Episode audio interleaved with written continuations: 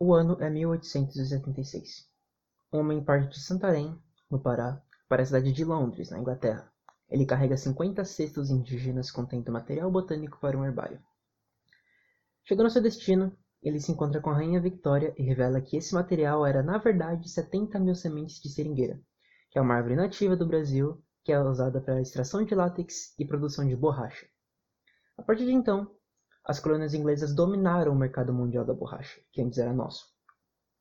O nome desse homem é Henry Alexander Wickham, mas ele é mais conhecido como o pai da biopirataria, que por sinal é o tema do episódio de hoje. Sejam bem-vindos ao Biopapo.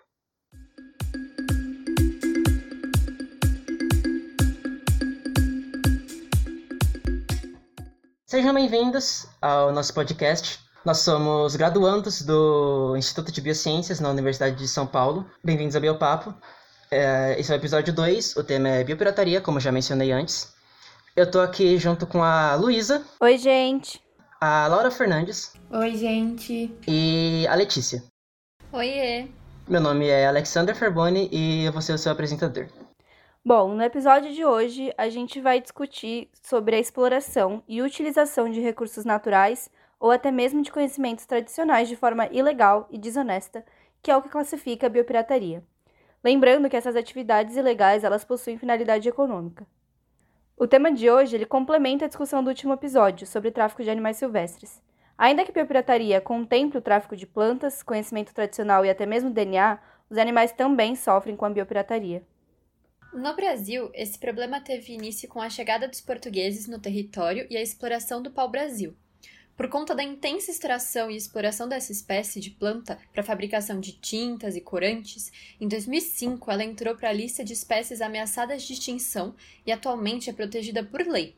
Além do pau-brasil, as drogas do sertão, que eram produtos da floresta brasileira, como cacau, cravo, guaraná, eram extraídos e enviados para o exterior. Tanto essas drogas quanto o conhecimento de comunidades tradicionais sobre o manejo delas foram apoderados por esses estrangeiros que lucraram com isso de maneira injusta.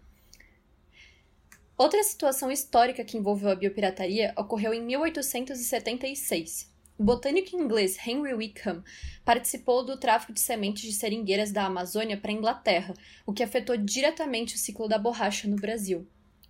De 1500 para cá, a biopirataria tem se modernizado a um ponto em que não se trafica apenas plantas e animais, mas também material genético, principalmente por conta do desenvolvimento da biotecnologia. Inclusive, a Organização Mundial da Propriedade Intelectual está tentando mudar o nome de biopirataria para biogrilagem, para poder abranger também a apropriação de conhecimentos tradicionais, além dos produtos propriamente ditos. Aproximadamente duas semanas atrás, a gente postou nos stories do nosso Instagram uma caixinha de perguntas para vocês enviarem dúvidas sobre o tema de biopirataria. Uma das questões eu vou responder agora, que foi sobre a consequência econômica. Por ano, o Brasil perde mais de 5 bilhões de dólares com o tráfico de extratos de plantas nativas, madeira, animais silvestres e entre outros recursos biológicos. E lembrando que no último episódio nós falamos sobre o tráfico de animais que movimenta 3 bilhões por ano. Segundo o IBAMA, a biopirataria é a terceira atividade legal mais rentável no mundo, perdendo apenas para o tráfico de drogas e armas. O Brasil ele é o detentor da maior biodiversidade do planeta. Por isso, é um dos que mais perdem com a biopirataria. Além da perda econômica, obviamente, já que a biopirataria envolve uma distribuição desigual de lucros, tem também a maior das consequências, a ambiental, seja pela retirada de espécies ou pela introdução de espécies exóticas, como o caso da abelha africana. Apesar desse dado que a Luísa disse sobre o Brasil ser o maior detentor de biodiversidade do planeta e ser uma das maiores vítimas desse crime, infelizmente a gente não tem qualquer legislação que fale diretamente sobre biopirataria. Algo que podia ter mais ou menos começado a abordar esse assunto começou com a Lei de Patente, em 1996, que definiu o que era patente. Segundo ela, patente é um documento formal expedido por uma repartição pública por meio do qual se conferem e reconhecem direitos de propriedade e uso exclusivo para uma invenção. O registro da patente protege essa invenção ou uma criação industrializável de concorrentes. A patente é um privilégio concedido pelo Estado aos inventores, pessoa física ou jurídica, detentores do direito de invenção de produtos e processos de fabricação, ou aperfeiçoamento de algum já existente. Apesar dessa lei existir, o registro e a burocracia sobre patentes se mostram muito ineficientes e podem até contribuir para o aumento dessa biopirataria. Além disso, mais tarde, em 1998, teve a Lei de Crimes Ambientais, por onde a biopirataria é classificada até hoje. Depois até existiram algumas MPs que tentaram regulamentar esse tipo de crime ambiental, mais especificamente como a, de, a MP número 2186 de 2001, que pedia autorização para a comunidade ao Estado, provedor do patrimônio genético em questão, para o uso não só do produto em si, mas também da propriedade intelectual, né? Como a Letícia disse, a biopirataria também envolve a propriedade intelectual. Mas acabou que todas essas MPs foram revogadas. É, uma patente dura 20 anos e é importante ressaltar que é um jogo burocrático.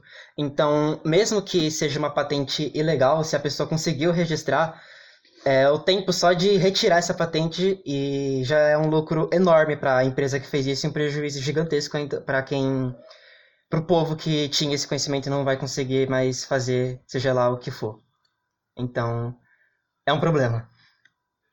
Foi comentado em um artigo publicado pela Universidade Federal do Ceará em 2012 que a Lei de Crimes Ambientais não possui de forma clara e direta a tipificação de condutas da prática da biopirataria. Com isso, a Lei nº 9605 de 1998 não se apresenta de forma eficaz e efetiva para enquadrar e deferir penalidades sobre os crimes de biopirataria, dependendo de uma visão extensiva do jurista para enquadrar a biopirataria como crime. Dessa forma, torna-se mais difícil ocorrer a repressão a esse delito. Isso ressalta a questão da falta de legislação própria, né? Além também daquilo que a gente falou no episódio passado sobre tráfico de animais silvestres, que além disso, as penas são muito brandas perante o desequilíbrio gigante que isso causa em vários setores, principalmente o ambiental. Além também de não poder deixar de lembrar que a fiscalização muito precária acaba prejudicando também né, a punição desse, desse crime ambiental.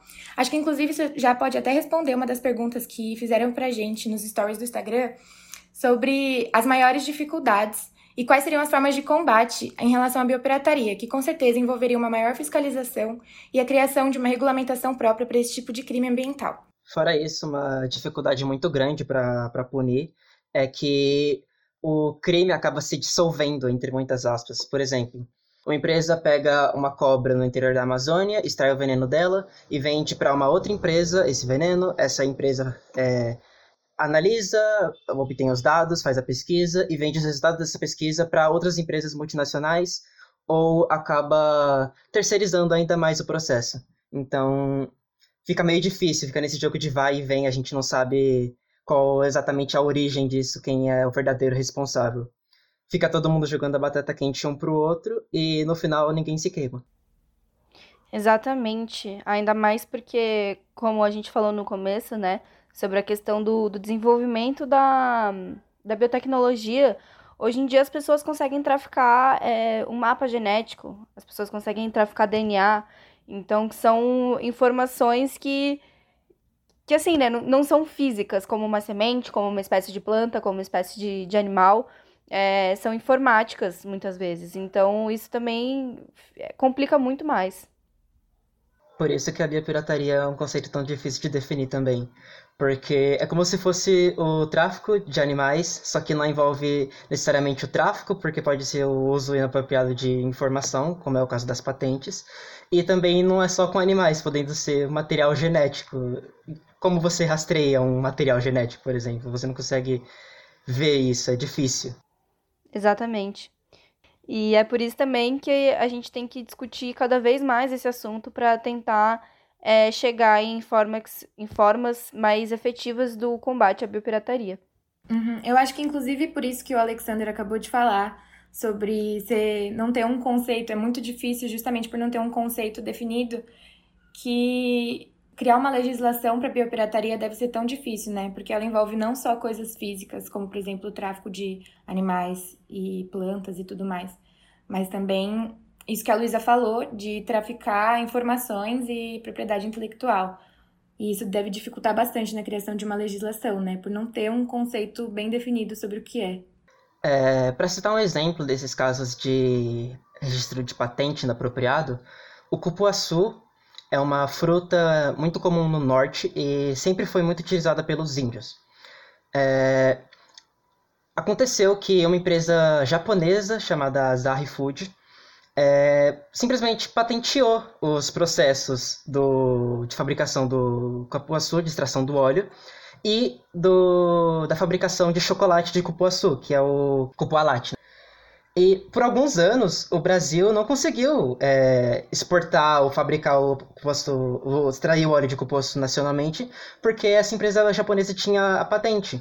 E é, o que aconteceu no final foi que várias ONGs do Acre, principalmente, se mobilizaram para poder tirar essa patente no movimento que foi chamado de O Cupuaçu é Nosso.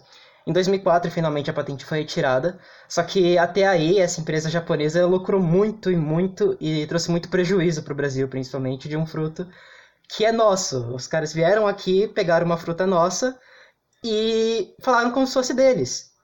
É um problema sério, gente. É, e nesse caso em específico, ainda teve, de certa forma, um final feliz, porque a patente ainda foi retirada. Mas tem vários casos em que a gente acaba não tendo esse reconhecimento, principalmente os povos que, que realmente conhecem sobre as coisas acabam não tendo o reconhecimento necessário, enquanto outras pessoas lucram absurdamente com isso, né? Exato, é uma forma de. É uma exploração forçada, né? Então, o Japão, ele registrou essa patente de um fruto que, que não é deles registrou uma, uma técnica de extração de óleo que é, que é original de comunidades indígenas e assim, né, acho que isso relembra um episódio muito muito marcante na história, não só do Brasil, mas de muitos países da América Latina, né? Que é não só a questão da, da colonização, mas também de, do imperialismo que, que a gente sofre aqui há, há tantos anos. A história da América Latina é essa. E é por isso que, que é tudo interligado, né? Então também essa, essa discussão ela é nova, mas a biopirataria acontece há muitos anos, há muito tempo. É, essa história do cupuaçu teve um final feliz, só que, como disseram antes, isso não é comum. Por exemplo, o, é, tem uma história sobre o captopril, que era para ter sido brasileiro, mas infelizmente não foi. O que aconteceu foi o seguinte: é, Sérgio Henrique Ferreira, que é um médico brasileiro, descobriu que algumas pessoas que eram picadas por jararaca, que é uma cobra também nativa do Brasil, sofriam com pressão baixa. Ele isolou o veneno da cobra, fez algumas pesquisas e descobriu o composto responsável por abaixar essa pressão. É, infelizmente, na década de 60, ele foi convidado a se retirar, entre algumas aspas, por causa da ditadura militar. Lá ele foi para Londres, onde ele terminou a pesquisa, e a partir desse composto ele desenvolveu o remédio, que é o captopril, que gerou bilhões e bilhões e bilhões para o laboratório que ele ajudou a, é, que ele ajudou a fazer a pesquisa. E o Brasil ficou aqui, é, sem nenhuma parte desse lucro, porque a gente expulsou, entre aspas, um médico famoso aqui. Não é um caso exatamente de biopirataria, mas é importante ressaltar como a falta de incentivo à pesquisa e de punição adequada desses crimes podem influenciar a economia aqui no país. Totalmente, eu acho que é, isso é um ponto que vale muito a pena a gente ressaltar.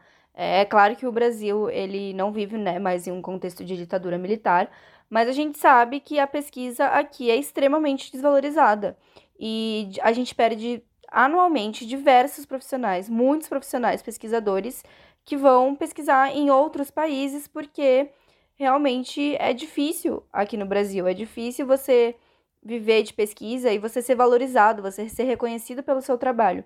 Então, com certeza é um ponto que, que vale a gente ressaltar, porque isso aconteceu né, na década de 60, mas isso ainda acontece, claro que por outros motivos, mas a gente perde diversos profissionais. Inclusive, durante essa pandemia do coronavírus, uma pesquisadora brasileira foi chamada para trabalhar em um laboratório estadunidense para o desenvolvimento da vacina do coronavírus. Então, por que, que esses profissionais não ficam no país? Por que, que esses profissionais eles não pesquisam e não geram é, tanto né, essas pesquisas promissoras, mas também lucro para o país? O que, que a gente está fazendo de errado? É, a falta de incentivo de pesquisa aqui no Brasil é o que causa desinteresse de muita gente. E enquanto o pessoal daqui de dentro não sabe valorizar o que a gente tem, o pessoal de fora sabe. Que foi o que aconteceu no caso de um composto que se chama quinina. É, inclusive, é um caso até, de certa forma, parecido com esse do Captopril, só que aconteceu em 1865, né? É, o inglês Charles Ledger traficou a quinina, que era uma substância natural utilizada pelos povos indígenas para o tratamento de malária. E ele não só traficou essa substância, como ele levou todos os créditos pela utilização dela no tratamento dessa doença, deixando os povos indígenas sem crédito nenhum, né? O alemão Joachim Thien, que é um professor do Departamento de Química da Universidade de Hamburgo, ele foi preso pela Polícia Federal no Parque Nacional do Pico da Neblina, que fica em São Gabriel da Cachoeira, a 858 quilômetros a oeste de Manaus. E esse professor, ele transportava, vulgo traficava, 21 sementes de plantas nativas, conhecidas como paricá e pachiúba, cujos principais ativos são de conhecimento tradicional dos índios Yanomamis, e ele recebeu uma multa de 16 mil reais. O IBAMA, olha né, a situação. O IBAMA ele tinha autorizado esse pesquisador, esse professor, é, a entrar no, no parque, porque o cientista ele falou que ele era um fotógrafo, então ele se identificou como um fotógrafo. O alemão ele assinou um termo de compromisso em que ele assumia a obrigação de não retirar nenhum exemplar da fauna ou da flora. E depois que ele recebeu essa autorização, ele desapareceu completamente. E depois desenvolver uma, uma investigação feita pela BIM.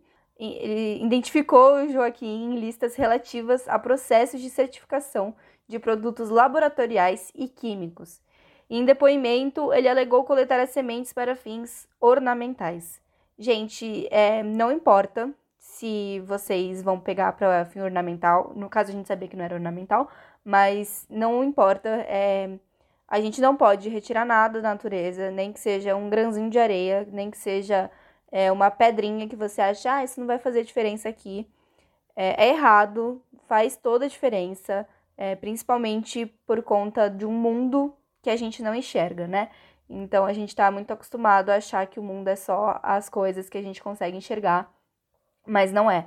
Existe um micro-universo de micro-organismos e organismos que nós não conseguimos enxergar olho nu, que eles são extremamente importantes para manter o equilíbrio ecológico daquele ambiente, daquele ecossistema. Então é por isso que é muito importante que a gente sempre que visite é, algum parque, alguma reserva ou uma praia, que a gente não tire nada de lá e tente deixar o lugar mais intacto possível. É, enfim, e com o caso desse professor, subiu para sete o número de estrangeiros presos ao longo do ano apenas no Amazonas por crime de biopirataria. Em Presidente Figueiredo, que fica a 107 quilômetros de Manaus, está preso o Mark Balgarten, também alemão, e ele também tentou, ele tentou retirar aranhas caranguejeiras da floresta. Então, só para vocês verem como que isso acontece dentro da própria comunidade científica. E é isso, né, gente? A bioética manda abraço.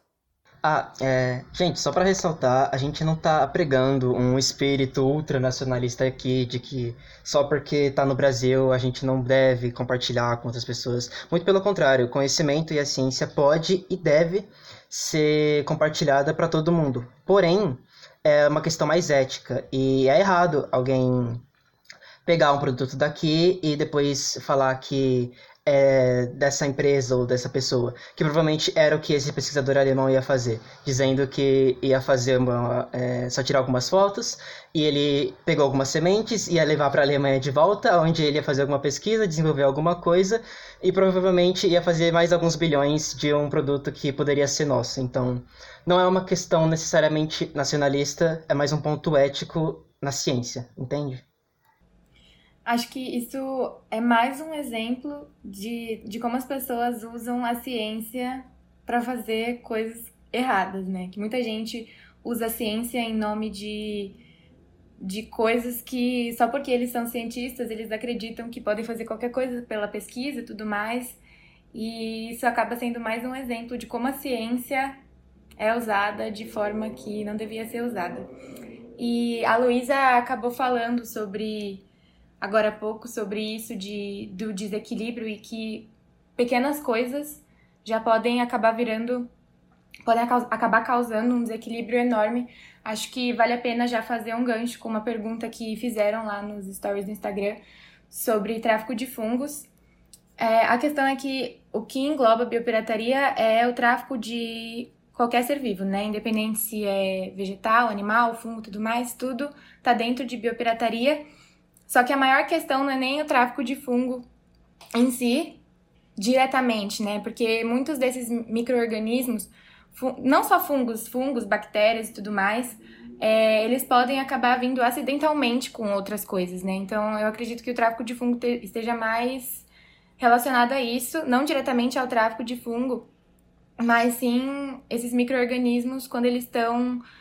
É, eles vem, acabam vindo junto com outros animais ou com outras plantas e tudo mais, e isso pode acabar virando uma praga aqui no país, né? No, aqui no país em outros países e tudo mais. Porque acaba, você acaba levando um, um ser vivo de um, de um lugar para o outro, e isso pode sair do controle totalmente. Exato, trazendo uma, um panorama mais técnico, né?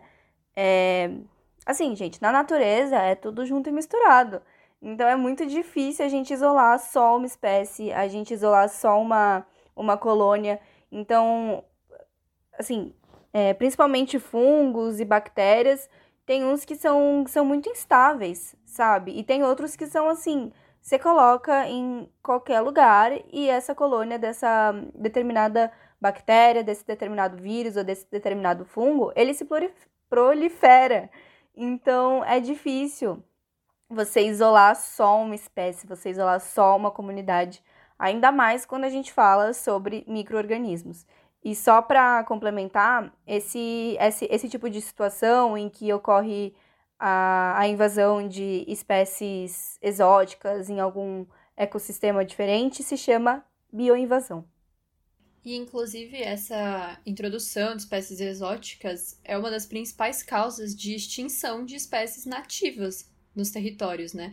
Por conta de vários motivos, como a competição entre as espécies, a predação entre elas e vários outros desequilíbrios que são causados por conta disso, né? Agora que a gente entrou nesse assunto de, de tráfico de fungos e tudo mais, eu lembrei de um caso que aconteceu lá na Bahia, no fim do século passado, que eu acho que vale a pena retomar aqui, né, nesse assunto. Que foi o caso do fungo que gerava aquela praga da vassoura de bruxa. Que foi mais ou menos assim, tipo, na década de. No comecinho da década de 90, a economia da Bahia estava nas alturas por causa da produção de cacau em relação ao mercado internacional. A economia deles estava subindo bastante. E aí eles começaram a perceber que vários cacaueiros, que é a, a árvore que gera o cacau, estavam definhando e o causador disso tudo era esse fungo que causava a vassoura de bruxa. Só que o que eles acharam estranho é que esse fungo não era da, da Mata Atlântica, né? Que é a vegetação que tem lá na Bahia, e sim da, da bacia amazônica. E aí eles classificaram. Até hoje tem essa teoria, uma teoria que rola no ar, que isso foi um caso de biopirataria, né? Mas é, mais especificamente agroterrorismo, igual eles chamam porque aquilo simplesmente desequilibrou totalmente a produção de cacau. Aquilo causou um desequilíbrio ecológico gigante. Além de que a economia da Bahia, em relação à produção de cacau, decaiu bastante, né? Então, acho que esse pode ser um, um exemplo desse, desse agroterrorismo, de biopirataria, que gera um desequilíbrio enorme. Bom, no último episódio a gente explicou um termo que se chama, a gente chama de fofofauna, e se você não sabe o que é, pode correr lá para escutar. E o tráfico de animais vai muito além da fofofauna. E a biopirataria vai muito, muito, muito mais além da fofofauna, porque pode incluir não necessariamente animais. Acho que vale falar, né, que a biopirataria, é, apesar disso que o Alexander falou, de falar de ir muito além dos animais e muito além das plantas e muito além de muitas outras coisas, também tem, é, os animais ocupam bastante, bastante espaço nisso, como a gente citou no começo, né? De 5 bilhões que a biopirataria é, movimenta na economia, 3 bilhões estão relacionados ao tráfico de animais. Inclusive, um exemplo famoso de tráfico de animais, assim, que não é muito convencional, que a gente não pensa exatamente nele quando a gente pensa em tráfico de animais, é, é um que acontece no Japão, onde contrabandistas rodam o mundo inteiro atrás de besouros com chifres para literalmente colocar eles para lutar e fazer uma rinha de batalha de besouros.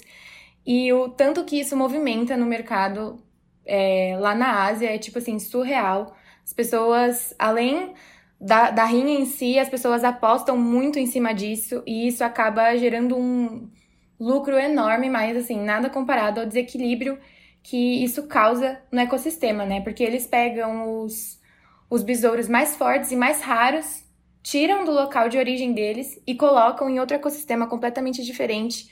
E apesar disso retornar muito dinheiro para eles, eles o dinheiro é só a ponta do iceberg de um desequilíbrio gigantesco que isso pode gerar, né?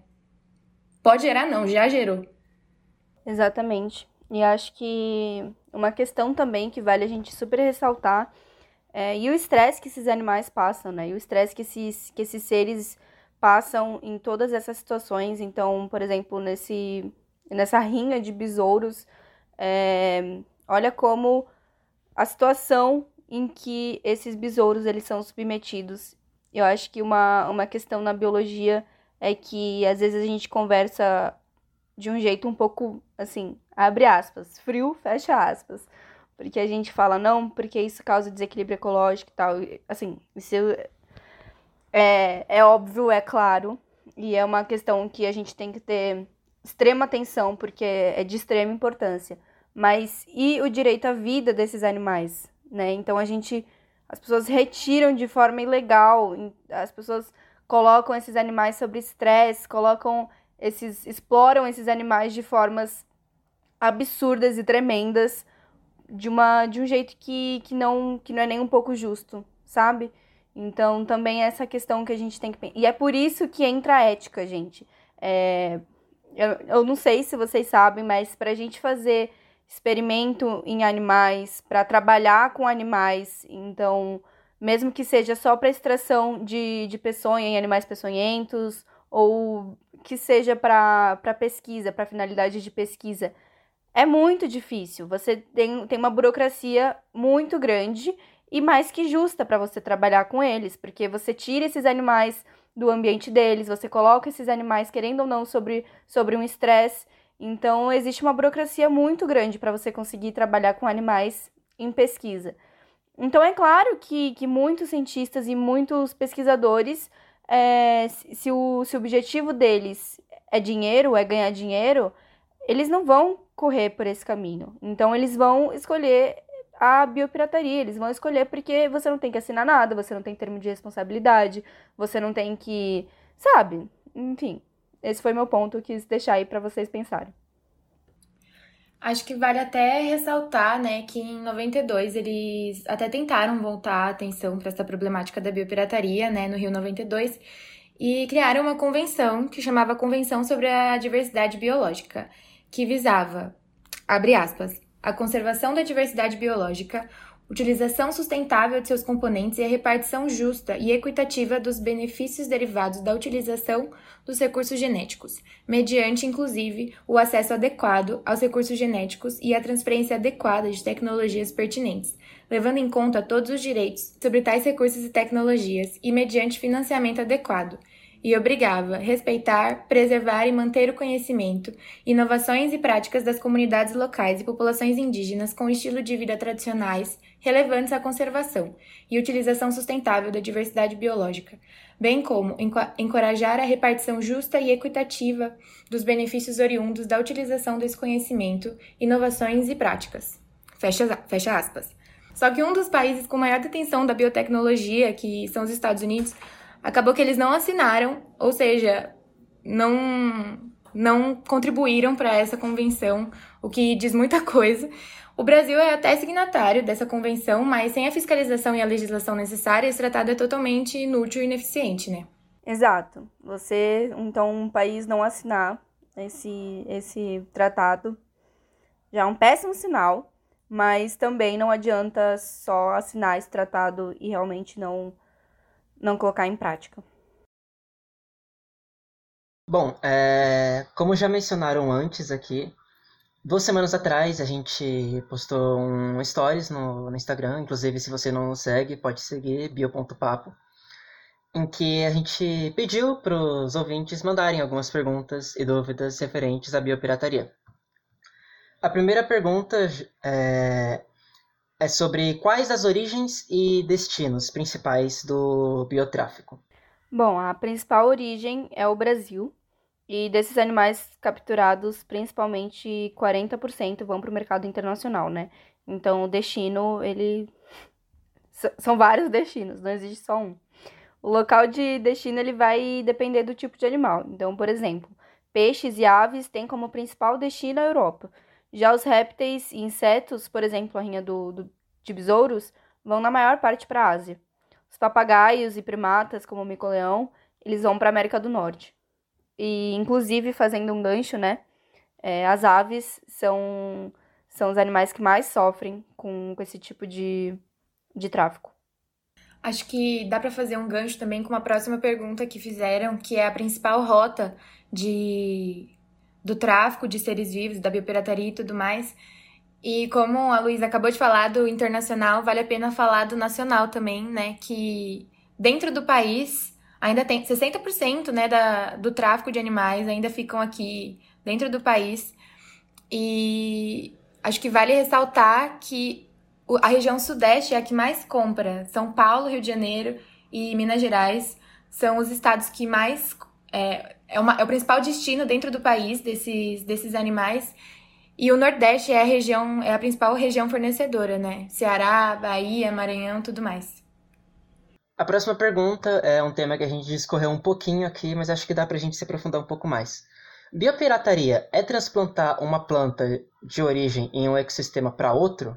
Também, é, como a gente conversou antes, é muito difícil ainda a gente colocar numa caixinha tudo que a biopirataria envolve, né? Mas esse transporte ilegal de, de plantas de um lugar para outro, ele também configura biopirataria. Mas desde, desde a, o uso de, de conhecimentos tradicionais é biopirataria, você usar ilegalmente é, animais para fim de pesquisa, para fim de mercado, enfim, é biopirataria. Você traficar informações genéticas, mapeamento de genomas, você, é, enfim, transpassar né, essas, todas essas informações também é biopirataria. É um realmente é um leque muito grande de situações que são ilegais que configuram como biopirataria. E também nem tudo é biopirataria. É, por exemplo, a amora é uma, plan... é uma árvore muito comum aqui no Brasil, só que ela não é nativa do Brasil, ela vem origem japonesa e chinesa. Muita gente também não sabe disso. E o mais curioso é que ela é uma planta caduca, ou seja, ela perde as folhas no outono. Só que aqui no Brasil é muito raro da gente encontrar uma, uma amoreira sem folhas, porque o clima aqui para ela é muito propício, então ela acaba dando fruta o ano todo. Isso é um exemplo de como compartilhar o conhecimento da forma correta pode ser vantajoso para ambos os lados. É, a, bio, a não foi biotraficada da, do Japão ou da China, ela veio aqui de uma forma legal e ela dá muita fruta, então acaba sendo ótimo para os dois lados. A próxima pergunta é qual o impacto econômico da biopirataria no Brasil? Acho que a gente acabou respondendo isso no, ao longo desse, desse episódio, mas vale a pena voltar nisso e falar que, como aqui no Brasil, a fiscalização é muito precária e a gente tem os dados brutos de 5 bilhões que a biopirataria movimenta aqui no país, apesar da falta de fiscalização e do país ser gigantesco e a falta de, de normas e leis e tudo mais acaba dificultando a, a captação de dados mesmo, né? Então, os dados brutos que a gente tem, a gente acabou comentando no começo do episódio, que são 5 bilhões, mas não tem, a gente não tem certeza nenhuma de que é realmente isso que a biopirataria movimenta, né? Justamente porque não tem como a gente fichar tudo isso. E isso já dá um gancho para as próximas três perguntas que são três diferentes, mas dá para responder numa só, que quais são as formas de combate à biopirataria, quais as dificuldades que envolve a punição e como saber exatamente quais empresas estão fazendo a biopirataria. Acho que a principal forma de combate à biopirataria é fornecer instrução, autonomia financeira e participação ativa das comunidades locais dessas áreas de concentração de biodiversidade no planejamento, porque essas comunidades podem se tornar um importante instrumento de fiscalização. Além disso, acho que a desburocratização da pesquisa também deve ser estimulada, assim como a participação das comunidades nela, porque sem ela não há o conhecimento sobre as funcionalidades dos recursos naturais, e isso também dificulta o controle e a fiscalização desse acesso ilegal. Além disso, talvez um aumento de fiscalização de fronteiras para que seja inibida essa transferência de recursos para o exterior também é uma forma de combate, né? Exatamente. E retomando um pouco né, a fala da, da Letícia, é, a gente também tem que fazer um recorte social sobre a questão da, das pessoas que estão envolvidas na biopirataria. Então, é muito comum das comunidades que ficam próximas a, a uma grande variedade de fauna, de flora, é, se envolverem nessa, nessas atividades ilegais, mas a gente tem que pensar que isso é o que elas têm, porque tem muitas pessoas que que vivem em estado de, de extrema pobreza e a, contribuir com a biopirataria é uma forma de gerar renda, é uma forma de sobrevivência. Então também é extremamente importante a gente orientar essas pessoas e dar condições para que elas trabalhem de forma é, legal, então que elas ajudem a nós, que elas ajudem ao país, ao nosso país e que elas tenham o um mínimo para conseguir viver, que é um direito, né? Então, é, e uma, um questionamento também que eu acho muito válido a gente colocar é quem está por trás dessa exploração da miséria dessas pessoas. Para quem é interessante que essas pessoas precis, precisem recorrer à biopirataria? É, agora que a Luísa falou, inclusive, acho bom a gente falar que existem muitas empresas que são mundialmente conhecidas, que já foram autuadas por biopirataria pelo IBAMA, como a Avon, as Casas Granado, a L'Oréal, os laboratórios Pfizer e até mesmo a Unilever, né, que é dona de várias outras marcas no nosso país. E é, são essas empresas que estão realmente por trás de todo esse esquema, né? Inclusive, é, a Unilever mesmo, ela tem uma linha de, de produtos, de cosméticos e tudo mais, que, é, que ela vende como sendo super vegana, sendo como super ecológica e tudo mais, mas aí você vai ver as outras marcas que a Unilever comprou ao longo desses anos e tudo mais, que fazem parte da Unilever, elas testam em animais, ou seja, não adianta nada ter só uma, um rótulo escrito cruelty free ou vegan ou menos gás carbônico, não sei o que, sendo que as marcas irmãs, entre aspas, dessa, dessa linha acabam super testando em animais. Só para promover um último, uma última reflexão, tanto para nós do Biopapo quanto para vocês que escutam a gente, é, nessa questão de multa, né? Então, da questão da penalidade. Quanto, qual é o valor que cobre essa, essas atitudes de biopirataria? Qual valor cobra, qual valor cobre essa questão de, de você não respeitar é, a, o ecossistema de um país, então, que, que existe em um país, você não respeitar culturas tradicionais, conhecimentos tradicionais, você não respeitar a vida. Quanto que, que, isso, que isso vale, sabe? Então eu acho que não é só uma questão de dinheiro, não é só uma questão de multa, mas realmente a gente promover esse pensamento de que de que é errado e não deve acontecer. E não adianta só a gente é, né, querer que o país aplique multas, a gente tem que tentar sempre construir um pensamento que que não coloque isso como uma opção, então que não vise a biopirataria, o tráfico de animais e todas essas questões que, que nos prejudicam tanto como uma opção. Então, não só essa questão de penalizar, mas também de, sabe, sempre promover a discussão, conversar com os nossos amigos, com a família, fazer, optar por, por hábitos é, mais saudáveis para o mundo, para nós. E é isso, só promovendo esse, essa reflexão. Bom, é, nesse clima, e a gente termina o episódio de hoje.